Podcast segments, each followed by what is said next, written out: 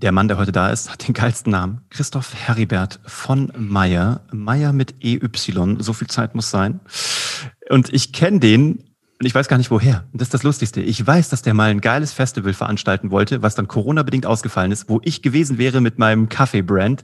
Und äh, ansonsten habe ich den wieder getroffen wie es im Leben so ist, die guten Leute trifft man immer zweimal, in der Clubhouse-App, wo der Typ echt eine Nummer ist und nicht nur da. Und heute ist er bei mir und der hat ein geiles Thema. Ihr wisst, ich habe mir in den letzten Tagen so oft darüber geredet, in den letzten Wochen, wie fängt man an, welche Strategien und wie bleibt man dran. Und der Typ hat sich das sogar auf die Fahnen geschrieben. Und äh, was der dazu zu sagen hat und was du für dich konkret schon morgen oder sogar schon heute dafür ansetzen und einsetzen kannst, das erzählt er dir direkt nach dem Intro.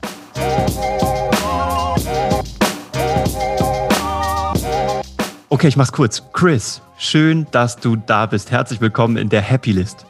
Ja, vielen Dank. Auf jeden Fall dem Namen schon mal gerecht geworden. Ich bin schon mal sehr happy nach diesem wunderbaren Intro. Geil, Mann. Du weißt, oder ich weiß nicht, ob du es weißt. Ich weiß, das ist immer der Moment, wo die Leute sich outen müssen, ob sie wirklich Happy List hören oder immer nur sagen, boah, ich finde deine Happy List boah, so ein geiler Podcast. So ein geiler Podcast. Super Podcast. Ähm, aber dann kommt immer diese eine Frage und sagen die immer, oh, das ist eine gute Frage. Und in der Sekunde weiß ich, die haben noch nie meinen Podcast gehört. Ist auch scheißegal, ehrlich gesagt. Ähm, und zwar die Frage, die mir immer am meisten unter den Nägeln brennt, weil es immer so viel erzählt über die Leute ist. Was müssen die Leute da draußen über Chris wissen, damit Chris das Gefühl hat, die wissen genau, wer er ist? Oh, das ist eine gute, ist eine gute Frage. Nein, kleiner Scherz am Rande. Ähm, ich habe natürlich schon mal die eine oder andere Folge gehört. Die Leute über mich wissen, müssten vom Ding her, dass ich erfolgreicher Studienabbrecher bin, sehr, sehr lange darunter zu leiden und damit zu kämpfen hatte mittlerweile seit vielen Jahren selbstständiger Coach, Berater, wie auch immer man das nennen möchte. Ich bin mir da manchmal selbst noch nicht so ganz sicher bin und Menschen vor allem dabei unterstütze, in die Selbstständigkeit zu gehen und Hashtag endlich starten. Das ist das, was ich mir auf die Fahne geschrieben habe, weil viele Menschen einfach ganz viele Probleme haben und äh, ich glaube, viele davon sind gar nicht so wirklich notwendig. Mhm, saugeil. Sag mal, du bist, du bist auch Hamburger Jung, oder? Ja. Oder bist du nur jetzt in Hamburg? Nein, geboren, aufgewachsen und tatsächlich immer noch hier. Geil. In welcher Ecke denn eigentlich? Eimsbüttel, jetzt gerade. Also aufgewachsen bin ich Eppendorf, die Ecke, dann, also da bin ich geboren, aufgewachsen dann in eher so in einer härteren Ecke und jetzt bin ich mit meiner Freundin aktuell in Eimsbüttel. Auch von der Bo vom Bordstein zur Skyline so. Ja, ich hoffe, so genau. You made it. Total spannend. Wie bist du dazu gekommen? Ähm, meistens gibt es ja immer so einen auslösenden Vorfall bei Menschen, ne? warum sie das ja. tun, was sie tun. Was war dein auslösender Vorfall, dass du gesagt hast, ich zeige jetzt anderen Leuten, wie sie loslegen? Weil man sagt in der, in der Heldenreise oder in der Storytelling-Lehre, ein guter Mentor kann nur der sein, der die Heldenreise selber durchgemacht hat und selber angefangen hat in deinem Fall. Also was hat dich bewogen, loszulegen? Weil das alleine schon gibt dir ja jegliche Legitimation, dieses Ding zu machen. Aber wie hast du das, also wie hast du eine Strategie draus gemacht? Wie kam es dazu und was hast du dann daraus abgeleitet für dich? Ja. Ja, der Beginn war, was ich eben schon sagte. Das war dieses Studium. Also ich war, ähm, was für meine Generation extrem prägnant ist, einer derjenigen, die überhaupt keine Ahnung hatten, wo es, wo es hingehen soll nach dem Abitur. Aber ich hatte das Gefühl, die Welt stand mir offen. Und, wie alt ähm, bist du an der Stelle? Weil wer dich nicht kennt, sag mal, wie alt 20. Ich bin jetzt 28. Ja. Ich habe das Abi gemacht jetzt vor zehn Jahren, genau, mhm. 2011. Mhm. Und ähm, damals war wirklich so der, der Modus, ey, du kannst alles machen, du kannst alles werden. Aber niemand hat mir auch nur ansatzweise gesagt, in welche Richtung das gehen soll. Ich hatte immer schon so diese ganzen... Ähm, die ganzen KlassenkameradInnen, die immer so wussten, wo es hingeht für die und ich hatte überhaupt keinen Plan. Ne? Also ein paar waren dabei und an denen orientiert man sich natürlich auch. Naja, und ich wusste nicht, was ich machen soll und ich wusste immer schon irgendwas Fancy-mäßiges, irgendwas Tolles, irgendwas, was anders ist, weil ich wollte immer unbedingt anders sein. Und dann habe ich irgendwann angefangen zu studieren, privat, Wirtschaftspsychologie. Naja, und dann bin ich an diese Uni in Hamburg. Wer Hamburg kennt, weiß, das ist ein bisschen vergleichbar mit München, wird mir oft gesagt, was das Klientel angeht. Mhm. Ähm, und es war, meine Uni war tatsächlich, also meine Hochschule war an der Ecke, direkt an der Alster, mit Alsterblick, die Uni. Also da kann man sich ja vorstellen, wer da so verkehrte. Und ich bin an diese Uni gekommen, ich habe es eben schon so kurz angerissen. Ich bin in der Ecke aufgewachsen, also Arbeiter durch und durch, ja. Mama mhm. alleinerziehend und da war jetzt Geld nie, äh, nie im Überfluss da. Und ich bin dort angekommen und ich hatte überhaupt nichts mit den Leuten dort zu tun. Keine Berührungspunkte, gar nichts. Plus, ich bin in einem Studium angekommen, das mir überhaupt nichts gegeben hat. Und das habe ich sehr schnell gemerkt. Ne? Ein Semester hat es gedauert.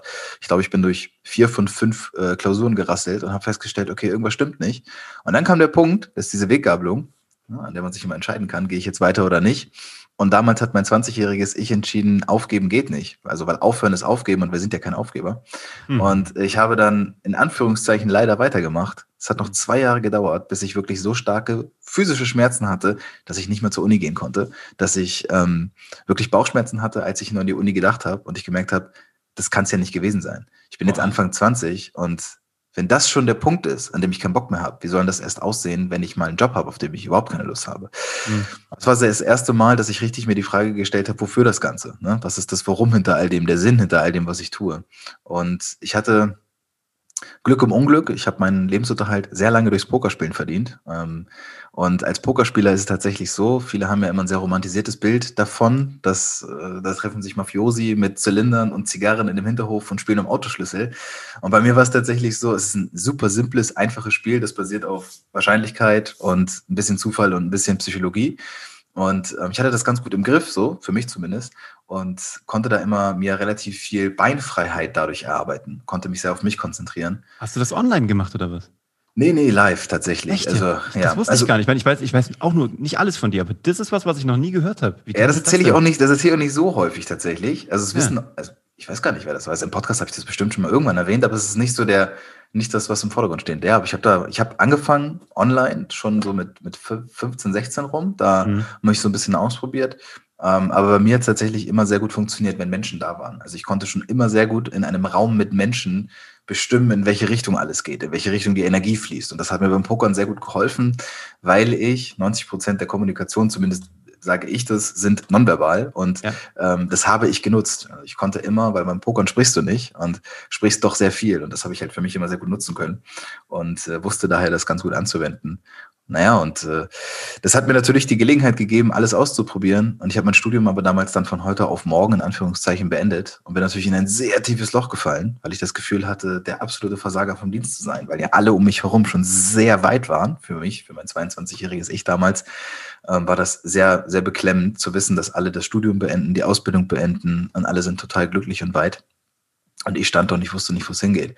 Ich hatte natürlich diesen Strohhalm, Pokern, da geht's weiter, das kann ich weiter nutzen. Aber wo ist der Sinn in all dem? Ne? Was, was bringt mir das? Pokern ist nicht sinnvoll. So, das ist ein bisschen Chips hin und her schieben, das ist irgendwie Geld verdienen, okay, ist cool. Mhm. Ähm, ich hatte auch Freunde, die waren enorm erfolgreich, die haben da also die haben sehr, sehr viel Geld auch durchs Pokerspielen verdient, sind in der Weltgeschichte herumgereist. Für mich kam das auch nie in Frage, weil ich auch wusste, was man dafür aufgeben muss. Also man mhm. muss halt nachts arbeiten und man muss tagsüber schlafen und man muss sehr auf Sozialkontakte verzichten. Mhm. Da war ich nicht so ready für. Und ich habe mir die Frage gestellt, was willst du denn eigentlich mit deinem Leben machen? Naja, ich will eigentlich will ich was mit Menschen machen. Ich möchte Menschen helfen. Ich liebe es, mit Menschen zu kommunizieren und interagieren. Und dann habe ich mich, ähm, ich hatte so eine ganz klassische 17 Quadratmeter Studentenbude, also wirklich so einmal in die Wohnung reinstellen, dann kannst du dich einmal umdrehen und das war's.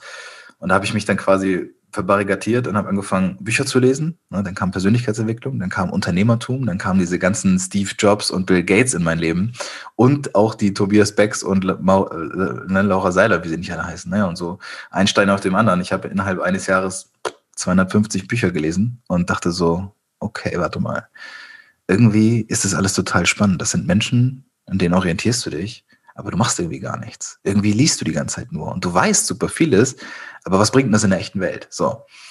Und dann habe ich tatsächlich von heute auf morgen Poker, das Pokerspielen sein gelassen. Ich habe gesagt, weil solange ich das habe, werde ich auch nicht in den Genuss kommen, ähm, was anderes zu machen, weil die Komfortzone zu groß ist. Ne? Mhm. Weil ich immer wusste, theoretisch, wenn ich es mal ganz blöd nehme, ich muss nur zwei Tage die Woche arbeiten gehen und kann mhm. dafür so leben wie andere mit fünf Tagen. Und da habe ich gemerkt, nee, das kann es nicht sein. Und hatte in meinem Umfeld Leute, die mich gefragt haben, ob ich sie denn auch mal coachen könnte und so. Und so ist alles so ein bisschen entstanden, wo ich so gemerkt habe, ah, das könnte was sein. Und so kam ich letztendlich in die Umsetzung zum Coaching. Das ist jetzt viele Jahre her, fünf Jahre ungefähr, und ist so einer der Meilensteine oder Grundsteine für das, was ich heute tue.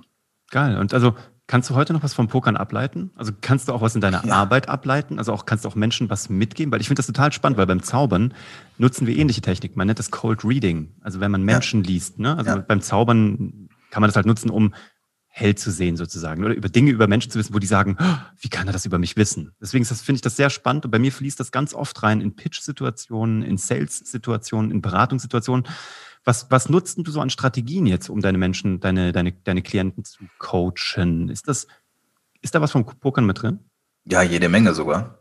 Ähm, Mit das, was mir am, am, am meisten auffällt, ist, Menschen haben ja super viel Respekt, Schrägstrich Angst davor, etwas zu verlieren. So, ne? Und deswegen setzen wir relativ wenig um, weil umsetzen bedeutet auch etwas überhaupt zu setzen und etwas setzen ist ja erstmal Risiko. So. Es gibt Menschen, die haben sehr hohes Sicherheitsbedürfnis, zu denen gehöre ich definitiv nicht. Also bei mir ist in der Masterschen Bedürfnispyramide Sicherheit irgendwie gar nicht vorhanden. Und bei vielen Menschen ist das ja sehr ausgeprägt. Und ich stelle dann die Frage, weil beim Pokern ist es so, du kannst dir vorstellen, du hast jetzt deine Chips vor dir und äh, du bist dir sehr sicher, dass deine Hand, die du hast, bombensicher ist. So, du sagst, das ist mindestens 70 Prozent Wahrscheinlichkeit, dass ich das Ding gewinne. Das kannst du auch ziemlich sicher sagen. Ne? Ich schätze meinen Gegner ein, der hat das und das. Ja, doch, ich habe 70 Prozent. Und nun ist es im Pokern so, wenn ich dann meine Chips habe und all in gehe und mein Gegner callt, also geht mit und wir, den, wir drehen unsere Karten um und ab diesem Moment habe ich wirklich 70 Prozent, ist völlig irrelevant, was am Ende herauskommt. Für mich als Spieler ist irrelevant, ob ich gewinne oder verliere für den Moment. Viele machen leider den Fehler und orientieren sich an dem Ergebnis. Und das ergibt keinen Sinn. Du musst dich an dem Prozess orientieren. Das bedeutet nämlich, wenn ich dieses, dieses Ereignis jetzt einmalig verliere, obwohl ich ja 70 Prozent Gewinnwahrscheinlichkeit hatte, heißt es natürlich, in dem Moment ist das Geld weg. Okay, never play with scared money. Das ist das Erste, was man im Pokern lernt. So ist es im Leben übrigens auch. Du solltest nie so viel setzen, dass du wirklich am Ende nichts mehr hast. Und das Zweite, was ich daraus lerne, ist Freedom of Outcome. Und das kann man im echten Leben anwenden. Gehen wir doch mal von aus, du hast die Entscheidung getroffen und fühlst dich aber gut mit der, weil du hattest 70 Prozent. Dann war es die richtige Entscheidung. Triff sie oft genug und du wirst auch das richtige Ergebnis erzielen. Und das ist etwas, was man im echten Leben leider vergisst, weil man immer die Ereignisse, also das Leben oft an einzelnen kleinen Ereignissen festmacht. Ja, guck mal, damals habe ich ja das versucht und da wurde ich ja von der Frau abgewiesen und deswegen gehe ich heute nicht mehr auf Frauen zu. Quatsch. Weißt mhm. du? Und so ist es auch mit, mit der Selbstständigkeit, mit Unternehmen, egal was du machst. Ja, ich habe schon mal, ich bin schon mal gescheitert mit der Selbstständigkeit. Ja, dann weißt du auch schon mal, was nicht funktioniert. Mhm. Aber hast du das Gefühl, dass du die richtigen Dinge, Entscheidungen getroffen hast? Ja, schon. Ja, dann musst du damit gehen. Und das kann ich heute perfekt anwenden und wende ich auch an, ähm, wenn auch in abge, abgewandelter Form. Sau geil. Äh, wie kommt es? Ich meine, du hast erzählt, du warst von alleinerziehenden Mama, bei mir ähnlich. Also genauso. Äh, wenig Geld im Hintergrund so, bei mir genauso. Ähm, bei mir hat das zum Teil, also ich bin da so ganz ambivalent. Ich habe manchmal so ganz krasses Sicherheitsbedürfnis und manchmal bin ich so all in, wo ich mir denke, mhm. wo kommt das denn gerade her? Was mir dann natürlich im Unternehmerischen hilft, ne? Ziemlich ausbalanciert. Wie ist, also, was hat bei dir dazu geführt? Äh, eigentlich würde man denken, es hätte nach einem, zu einem ganz großen Bedürfnis nach Sicherheit geführt und nicht zu so einem I don't give a shit Gefühl der Sicherheit gegenüber. Da warst du dir selber immer so sicher, dass du dir alles selber wieder aufbauen und zurückholen kannst. Hat dir das vielleicht das Pokern gegeben? Es war auf jeden Fall Selbstvertrauen schon da. Also ich bin der Meinung, Selbstvertrauen gewinnt man, indem man sich auch äh, zu einem gewissen Teil bewiesen hat, dass man in sich vertrauen kann. So mhm. gewisse Situationen haben mir das gezeigt, beispielsweise das Pokern. Ja. Das ist aber nicht nur, aber auch sonst. Ich war immer schon relativ gefestigt, was meine Persönlichkeit anging. Mhm. Aber ich habe halt bei meiner Mama gesehen, wie viel sie im Leben gegeben hat und wie wenig sie zurückbekommen hat. Und das war einfach nicht gerecht. So. Mhm. Und dieses absolute Gerechtigkeitsempfinden, was ich habe, hat dazu geführt, dass ich gesagt habe, ich habe alle Grundvoraussetzungen, die man haben muss, um ein glückliches, erfülltes, erfolgreiches, auch im Außen erfolgreiches Leben zu führen. Mhm. Ich bin ich bin jung, ich bin ein weißer Mann. Ich habe, also es war mir alles schon vor vor vielen Jahren bewusst und deswegen habe ich gesagt, ich bin Anfang 20. Ähm, ich muss alles riskieren. Ich kann gar nicht so ein Leben auf 50 Prozent führen. Ich kann mich nicht irgendwo ins Büro setzen und sagen, ja, ist jetzt nicht das Beste der Welt, aber man muss halt Rechnung bezahlen, ne? Sondern mhm das, das gab für mich nie die Option. Ich glaube, zu einem großen Teil auch, wie ich aufgewachsen bin. Ne? Das war einer der Gründe. Ähm, weiß nicht, wie es wäre, wenn ich da anders groß geworden wäre, in einem komplett bürgerlichen Haushalt. Aber so war das natürlich einer der Antriebe zu sagen, da muss mehr drin sein im Leben und ich will es mir beweisen. Geil. Kann ich sehr nachvollziehen. Sehr interessante äh, Lebensgeschichte. Sehr, sehr geil. Okay, und jetzt kommen Leute zu dir. Sind das in der Regel, was wollen die denn starten? Leute, die zu dir kommen, die, also die in die Umsetzung kommen wollen? Sind es Menschen, die, äh, ist es prozentual, privat, beruflich? Sind es Leute, die eher unternehmerisch tätig ne-, sein wollen? Sind es Leute, die sagen, ja. ich will jetzt endlich mein Liebesleben in die Hand nehmen, ich will jetzt endlich die Frau meines Lebens finden, aber ich habe halt leider so oft einen Korb bekommen und jetzt habe ich irgendwie Schiss davor. Wie, wie teilt sich das auf? Würdest, bist du eher ein Business Coach oder bist du so ein, bist du eher, würdest du dich als Private Coach bezeichnen? Also das, was ich aktuell anbiete, ist zwar im B2C anzusiedeln, ist aber vom Ding her B2B-Aufbau. Mhm. Ähm, also ich begleite Menschen in die Selbstständigkeit mhm. zu 70, 75 Prozent. Mhm. Es gibt immer noch, sagen wir mal so roundabout 25 Prozent, die was anderes machen, die beispielsweise das Buch schreiben wollen, was sie noch nie geschrieben haben, den Blog mhm. veröffentlichen, den Podcast starten, all solche Sachen. Mhm. Aber es geht immer vor allem darum, etwas Eigenes endlich zu starten. Es geht darum, etwas, was ich schon immer machen wollte, dieses Herzensprojekt, dieses, ah, das muss doch in die Welt. Und da helfe ich den Leuten. Und das ist mittlerweile so ein bisschen meine Expertise geworden, dann auch ins Thema Selbstständigkeit hineinzugehen, weil in der Selbstständigkeit, egal was du machst, ob du dich jetzt Autor, Autorin nennst, ob du Coach, Berater, Trainer, Speaker, whatever bist, in den Grundzügen ähnliche Dinge am Anfang wichtig sind und ganz viele eben unwichtig. Und das ist etwas, was viele Menschen nicht so richtig verstehen wollen, weil die glauben immer, wenn ich, die sagen, ja, ich würde gerne, ich hätte gerne ein Buch, was ich veröffentlicht habe. Und dann denken diese Menschen immer daran, dass sie das Buch muss ja gegengelesen werden, man muss ja einen Verlag finden, man muss ja dann irgendwie auch zum Bücherei. Nein, du musst ein Buch schreiben. Das bedeutet, du musst in erster Linie anfangen zu schreiben. Du musst einen Stift haben und einen Zettel und dann fängst du an, ein Wort zu schreiben und so schreibt man ein Buch. Mhm. Ach so, ja, okay. Und so heißt mein Podcast auch. Hauptsache, du machst. Es geht darum, von dem ganz Großen Simplifizieren ins Kleine zu gehen und zu gucken, was kann ich denn jetzt verändern? Und das ist tatsächlich so, die Angst davor zu nehmen, dass Menschen verstehen können, ey, wenn du Bock hast, was eigenes zu starten, dann kann ich dich dabei unterstützen. Und es ist überwiegend die Selbstständigkeit, ja. Mhm, geil. Ja, es ist ja, vergisst man aber selber im Daily Business auch so oft, ne, dass einfach ein großes Ziel in Wirklichkeit halt nur ganz viele 120 kleine sind und dass man die auseinander dekonstruieren kann. Aber ich, mir geht das immer wieder selbst so. Ich, manchmal stehe ich auch vor dem Berg und denke mir, Scheiße, wenn wir ein neues Produkt aufsetzen, wir denken, ja. wir brauchen irgendwie eine Website, eine Software, eine Werbekampagne, wir müssen diese Videos aufnehmen, wir müssen Handouts entwickeln, wir müssen die Expertise noch bekommen, blablabla. Und in Wirklichkeit ist es so, Name wäre ganz gut. Wie nennen ja, wir das Ding? Ja, ja, Und lass genau. uns mal eine Domain sichern. Weißt du, das ist ein guter Schritt. So, das finde ich immer so, schnell in die Aktion kommen. Was ist so, hast du so drei, ich finde es immer so geil, so diese drei Nuggets, haha, aber gibt es drei Nuggets oder drei Sachen, wo du den Leuten sagst, wenn du wenn du da draußen gerade am Überlegen bist, äh, ich höre hier die Happy List und ich habe irgendwie meinen Lebenstraum und jetzt habe ich endlich mal einen hier sitzen, der mir das mhm. gut erklären kann. Was kannst du Leuten mitgeben, wo du sagst, das funktioniert immer bei jedem und es ist sofort umsetzbar? Ja.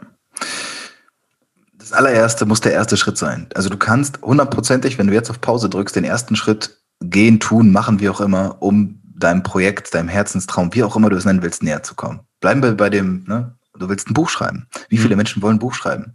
Und das Erste, was du jetzt machen musst, ist dir selbst zu beweisen, dass du das kannst. Selbstwirksamkeit ist ganz wichtig. Das heißt, du kannst jetzt auf Pause drücken und du kannst jetzt den ersten Satz deines Buches schreiben. Ist völlig egal, ob der am Ende im Buch landet oder nicht. Und du hast einen Titel im Kopf und den schreibst du jetzt auf. Und Bub, auf einmal bist du Autor. Du bist jetzt schon Autor in diesem Moment. Mhm. Und du begreifst, auf einmal ist es eine neue Realität, die du geschaffen hast. Weil vor zwei Sekunden warst du es noch nicht. Und so ist es halt, ähm, du hast es gerade auch richtig gesagt, es sind 120 kleine einzelne Ziele, die man erreichen muss oder Schritte, die man gehen muss. Menschen sehen immer das Ergebnis des Marathons, 42,2 Kilometer zu laufen. Irrelevant. Geh 100 Meter, dann 200 Meter, dann 300 Meter. Und das ist das, was ganz entscheidend ist. Ähm, jeden einzelnen Schritt auch zu genießen, das ist ganz wichtig. Das habe ich beim Pokerspielen auch gelernt. Äh, es geht gar nicht darum zu gewinnen und mehr Geld zu machen, sondern es geht vor allem auch den Prozess zu genießen, wenn man begreift, oh, das, was ich hier mache, funktioniert wirklich. Das ist richtig angenehm. Ich genieße das und liebe das. Und deswegen Schritt eins, sofort umsetzen. Du kannst jetzt was machen, ich bin mir ganz sicher. Ähm, Schritt zwei ist dann wahrscheinlich darauf aufbauend zu gucken, was habe ich in eigener Hand? Also was kann ich wirklich jetzt aus eigener Kraft an Schritten umsetzen, weil das sind meistens mehr Dinge, als man sich, als man sich so gerade vergegenwärtigt. Ähm, und das dritte ist, sich die Frage zu stellen, wovor habe ich denn wirklich Angst? Was ist das Schlimmste, was passieren kann? Weil so blöd wie es klingt, ganz oft ist es so, und damit spreche ich von uns überprivilegierten Deutschen, Mitteleuropäern, wie auch immer, unser Worst Case ist für 80 Prozent der Weltbevölkerung einfach der Best Case. Ja, das klingt richtig blöd und das hilft auch irgendwie gar nicht in der echten Welt, aber das ist so, wenn du mal nach Somalia gehst oder Ghana gehst, wo ich 2018 war ähm, und ein Charity-Projekt quasi unterstützt habe und die Leute, die Kinder da auf der Straße ohne Schuhe rumlaufen, aber die sind happy, die sind glücklich, die lachen, die, ja, die haben keine Schulbildung, das ist nicht gut, aber die sind halt glücklich. Und wenn ich überlege, was die für ein Leben, auch für einen Lebensstandard hätten, wenn die auch nur mein Worst Case, Hartz IV, wie auch immer, leben würden, ja, das ist der, Re der, der Reality-Check, der sagt, denen wird es dann wahrscheinlich immer noch besser gehen, als es denen jetzt geht. Und das sind so Sachen, wo ich sage, die kannst du ja jetzt auf jeden Fall machen. Mhm. Saugeil. Du hast gerade von einem Podcast gesprochen. Ähm, was passiert in deinem Podcast? Was ist da so, äh, worüber redest du? Also wahrscheinlich auch natürlich über das Anfangen, aber äh, erzähl mal, hast du da Leute, die du einlädst oder? Also gestartet ist der vor boah, über drei Jahren, ähm, da hieß der noch Motivation is Bullshit. Und da war das so ein bisschen noch diese Einstellung, ey, ich habe keinen Bock, dass Leute mir immer die ganze Zeit erzählen, ich muss motiviert sein und ich muss hier drauf Bock haben, wenn ich keinen Bock habe und so. Was ist denn das, worum es eigentlich wirklich geht? Ich war sehr auf der Sinnsuche. Und dann habe ich angefangen, mich über Themen auszulassen, die mich einfach beschäftigen, wo ich gedacht habe, was ist das, was junge Menschen momentan rumtreibt? Und dann habe ich gesagt, naja, mal ein bisschen gucken. Und das führte ganz schnell dazu, dass ich befreundete Interviewgäste hatte. Ja, und mhm. habe gesagt, oh, lass mal einfach ein bisschen drüber quatschen. So, was, was siehst du, wie siehst du eigentlich das Thema Motivation und so weiter? Und dann habe ich ganz schnell festgestellt, das geht um Inspiration. Und dann habe ich gedacht, ah, das ist geil. Hey, du hast erzählt deine Geschichte. Deine Geschichte hilft mir total weiter, obwohl die gar nichts mit meinem Leben zu tun hat. Und das mache ich jetzt seit über drei Jahren. Ich habe über 150 Interviews in diesem Podcast veröffentlicht mit Menschen aus allen Bereichen. Also es waren Künstler, Künstlerinnen dabei. Es waren, es sind SchauspielerInnen, AthletInnen, UnternehmerInnen, also muss auch alles richtig gegendert werden, das ist wichtig. Ähm, alles bunt gemixt, komplett durch die Bank weg, immer mit quasi nur einer Frage. Warum tust du, was du tust? Wie bist du da hingekommen? Ja. Weil ich ganz fest davon überzeugt bin, dass Menschen getrieben werden durch die Inspiration, die sie in anderen finden. 100 Prozent. Mega. Ich verlinke euch den hier unten drunter. Hört da mal rein. Das ist wirklich äh, eine absolute Hörempfehlung. Lasst da gerne ein Abo da und ein Like und eine Bewertung und alles durchbingen, was man durchbinge listen kann. Ja. Spannend. Sag mal, ähm, du bist jetzt ja, was bist du eigentlich? Bist du Gen Y, Gen Z, du irgendwo mittendrin? Ja, irgendwie so mittendrin. Oh, du ne? bist so auch so 92 ne? geboren bin ich. 92. Ja. Aber bist du auf Denn, der Kippe so, ne? Ja, habe ich genau auf der Kippe. Ist das ein Problem von deiner Generation? Sagen doch immer alle, ach, diese Generation, die wollen alle nicht arbeiten. ja. Das Yoga-Studio ist so wichtig und die kriegt man noch mit einem Kicker im Startup-Büro und bla. Ja. Aber hast du nur Leute aus deiner Generation oder hast du auch Menschen aus anderen Altersgruppen und glaubst du, dass es ein ein umfassenderes Problem ist oder eine umfassende, eine umfassendere Herausforderung zu starten? Oder ist das wirklich, siehst du das in deiner Generation irgendwie ver verstärkt? Ja, ich sehe das verstärkt. Also ich nehme das verstärkt wahr, definitiv. Mhm. Ähm, aber ich merke auch, dass es den anderen nicht anders geht. Also die nach mir kommen, die nach uns kommen gerade, ähm, denen geht's nicht anders, da wird's eher noch schlimmer.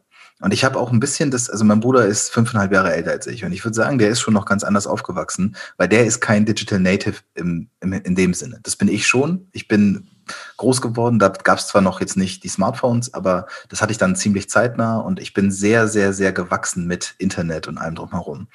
Und die Verfügbarkeit vor allem ist das Entscheidende. Ich glaube, dass bei meinem Bruder zum Beispiel das so war, der hatte auch noch, ähm, der hatte auch noch die, die Wehrpflicht. Das hatte ich zum Beispiel schon nicht mehr. Ich war der erste Jahrgang ohne Wehrpflicht. Und ich glaube, es gibt ein paar Sachen, die in meiner Generation sich verändert haben, mhm.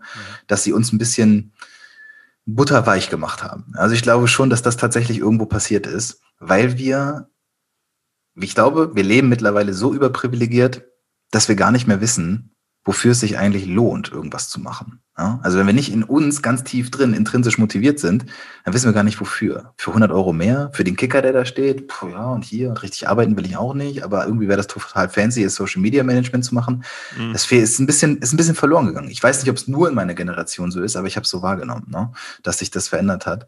Generell würde ich aber sagen, dass es Menschen schon immer eher schwer fällt, zu, äh, was umzusetzen und zu starten, einfach weil es außerhalb der Komfortzone ist. Ne? Weil mhm. Veränderung ist immer außerhalb der Komfortzone. Ja, tut immer ein bisschen weh, so, absolut. Ähm, also wenn du da draußen, ne, also A, schön, dass du dabei bist hier da draußen und uns gerade zuhörst und deine Lebenszeit hier eintauscht.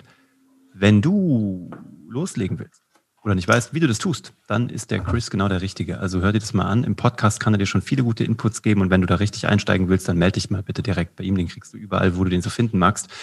Chris, was ist denn so, was fängst du noch an in 2021? Was, was steht denn bei dir auf deiner Happy List?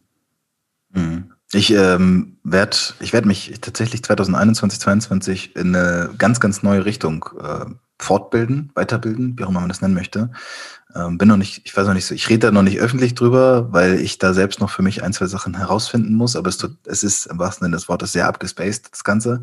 Ähm, und ist eine ganz, ganz andere Richtung, die mir auch mal wieder nur über den Weg gelaufen ist, weil ich Leute über einen Podcast, über Clubhouse, über irgendwelche Medien kennengelernt habe ähm, und bin da sehr gespannt, wo es hingeht. Also ich, ich will auf jeden Fall in den nächsten zwölf Monaten Grundlegendes verändern, ähm, weil meine Freundin und ich auch einfach noch so eine gewisse Planung haben. Wir wollen vielleicht ein Jahr mit dem Van durch Europa reisen. Wir wollen äh, mal woanders leben. Also wir haben noch so ein paar Sachen auf der Liste, mhm. im wahrsten Sinne des Wortes, und dafür müssen noch viele Weichen gestellt werden. Also da bin ich gerade sehr dran. Äh, alles, was in der jetzigen Pandemiephase machbar ist, das mache ich auch. Saugeil. Ich finde es mega. Ich danke dir, dass du da warst. Ich danke dir, dass du die Zeit genommen hast. Ähm, freue mich auf den weiteren Austausch. Egal wo, ob hier, am Telefon, auf Clubhouse, whatever. Und ich danke dir da draußen, dass du dabei warst. Ähm, ich lege dir den Chris ans Herz. Guck mal so, was der so tut und redet. Da sind nämlich viele schlaue Gedanken und auch Taten dahinter. Und ähm, damit wünsche ich euch allen eine tolle Woche. Und wenn ihr das hier möchtet, mögt, wenn ihr das gut findet, leitet es an jemanden weiter, der den Chris auch kennenlernen sollte. Ansonsten lasst gerne ein Abo da oder auch eine Bewertung, wenn es euch gefallen hat. Ich freue mich auf die nächste Episode mit euch. Ciao.